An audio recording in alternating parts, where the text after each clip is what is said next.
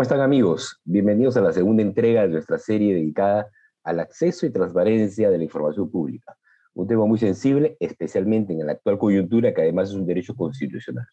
En esta oportunidad también nos encontramos con Rolando Salvatierra, socio senior y director del área de Derecho Administrativo del Estudio MUNIS.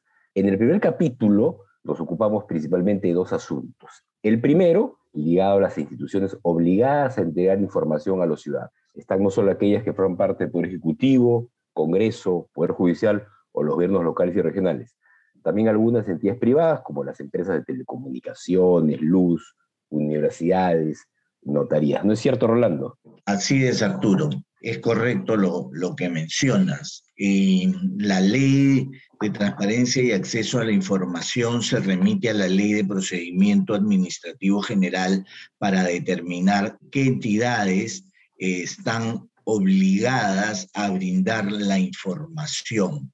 Y es importante resaltar que no solo son empresas o entidades públicas, entidades del Estado, sino pueden ser personas jurídicas bajo el régimen privado que prestan servicios públicos o ejercen función administrativa en virtud de concesión, delegación u autorización del Estado conforme a la normativa de la materia.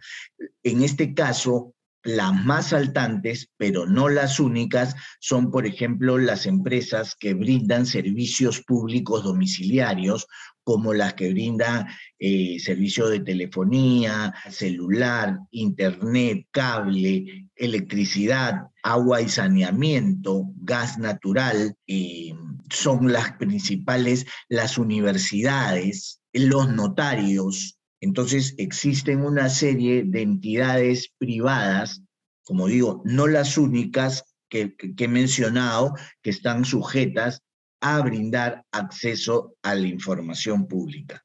Ok, y el segundo, Rolando, tiene que ver con la manera como dicha información es divulgada. Pues en la misma institución lo hemos visto, a través, por ejemplo, de los portales de transparencia, o los mismos ciudadanos mediante una simple solicitud, ¿no es cierto?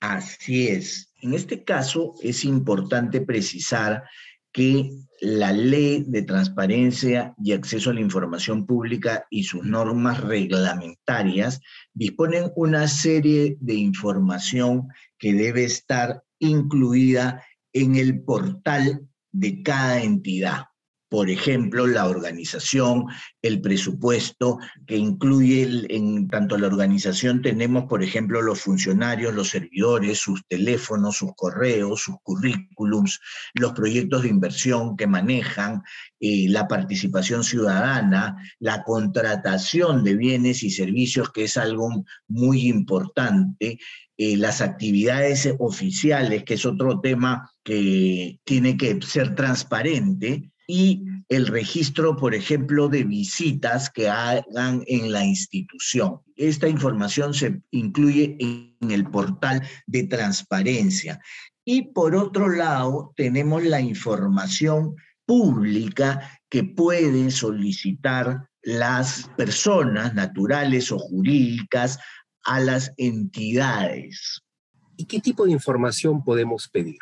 Dentro de la información que se puede pedir se encuentran documentos, todo tipo de documentos, grabaciones de audio y video en soporte digital o en cualquier formato, fotografías y correos institucionales. Y acá hacemos una ampliación del tema, son las creadas por la entidad, las obtenidas en cualquier procedimiento eh, o presentadas por algún administrado u obtenidas en alguna supervisión, fiscalización, en posesión de la administración bajo su control o financiada por presupuesto público que sirva de base a una decisión administrativa. En ese sentido, esa es la información que se puede pedir. Documentos, grabaciones, fotografías electrónicas creadas, obtenidas en posesión bajo control de la entidad o financiadas por presupuesto público. Lo que tengo entendido, Rolando, es que lo que no podemos solicitar es que la entidad pública, digamos, produzca nueva información, ¿no? Es lo que está, ¿no es cierto? Por así ejemplo, es, por ejemplo, Hay informes periodísticos que se hicieron hace unos, hace unos meses sobre la intervención del presidente Castillo en las reuniones de los consejos de ministros. Lo que hizo el periodista fue solicitar las actas de los consejos de ministros. No le podía solicitar a la PCM, oye, ya una estadística de cuántos minutos habla el señor presidente, de qué temas habla. Eso ya es tarea del periodista. Así es, así es. y por eso es muy importante eh, poner ese límite, ¿no? Las entidades públicas no están sujetas a elaborar información expresamente establecida eh, o solicitada por los administrados, sino principalmente a dar información que tengan a mano, que no sea una elaboración expresa para lo que se está pidiendo. Y acá también quiero hacer una precisión. Para las entidades públicas, a veces ellos también tienen, están sujetos al control del Congreso. Entonces el Congreso a veces también remite o solicita una serie de información. Eso tiene su régimen especial que está en el reglamento del Congreso. Esto es principalmente para los ciudadanos, pero eh, haciendo hincapié en lo que dices tú, es correcto, Arturo, en el sentido de que las entidades públicas no están obligadas a dar informes, estadísticas específicas para lo que pide el administrado, sino proporcionar la información que ellos tengan. No, porque entendemos que esto se volvería inmanejable, ¿no? Daría un trabajo adicional a la administración pública. Ahora, ¿Qué, criterios debe cumplir la solicitud de una persona o de una empresa? Entiendo que es una línea en la cual que en virtud de las normas ligadas a la transparencia de la información pública, solicito tal cosa, ¿no? Es básicamente eso, no hay que hacer mucho fundamentar en exceso esta solicitud. Así es, eso es importante precisarlo, que toda persona tiene derecho a solicitar y recibir la información que hemos comentado de la entidad de la administración pública de las que hemos comentado y en ningún caso se exige que tú sustentes, motives o una expresión de causa para el ejercicio de este derecho.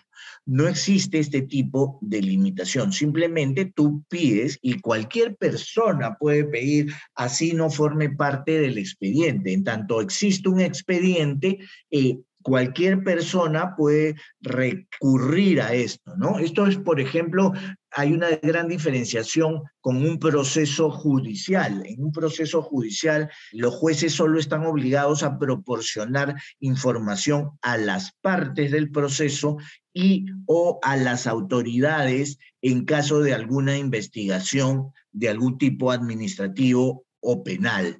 Pero acá no, acá en tanto existe un documento público, las personas, los ciudadanos pueden solicitar esta información con las limitaciones que establece la misma ley. Por ejemplo, yo puedo ver que está realizándose mejoras en un parque del distrito en el cual resido. He visto que las municipalidades se preocupan en poner en los carteles el monto comprometido, quién lo hace, la duración del proyecto, pero yo podría ir a la municipalidad a pedir información adicional que está en el expediente de la obra.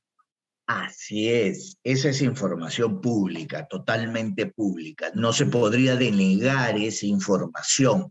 A veces, a veces en los expedientes, por ejemplo, se pide toda la información, pero hay algunos documentos, por ejemplo, informes que se estén elaborando y que todavía no estén concluidos o que den lugar a alguna decisión final de la entidad. Ahí sí existen ciertas reservas que la ley lo permite, ¿no?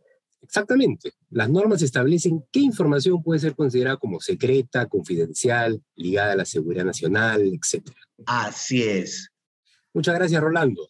Ya nos veremos en un tercer capítulo en el que nos ocuparemos de las excepciones a la entrega de información. Con todo gusto, gracias.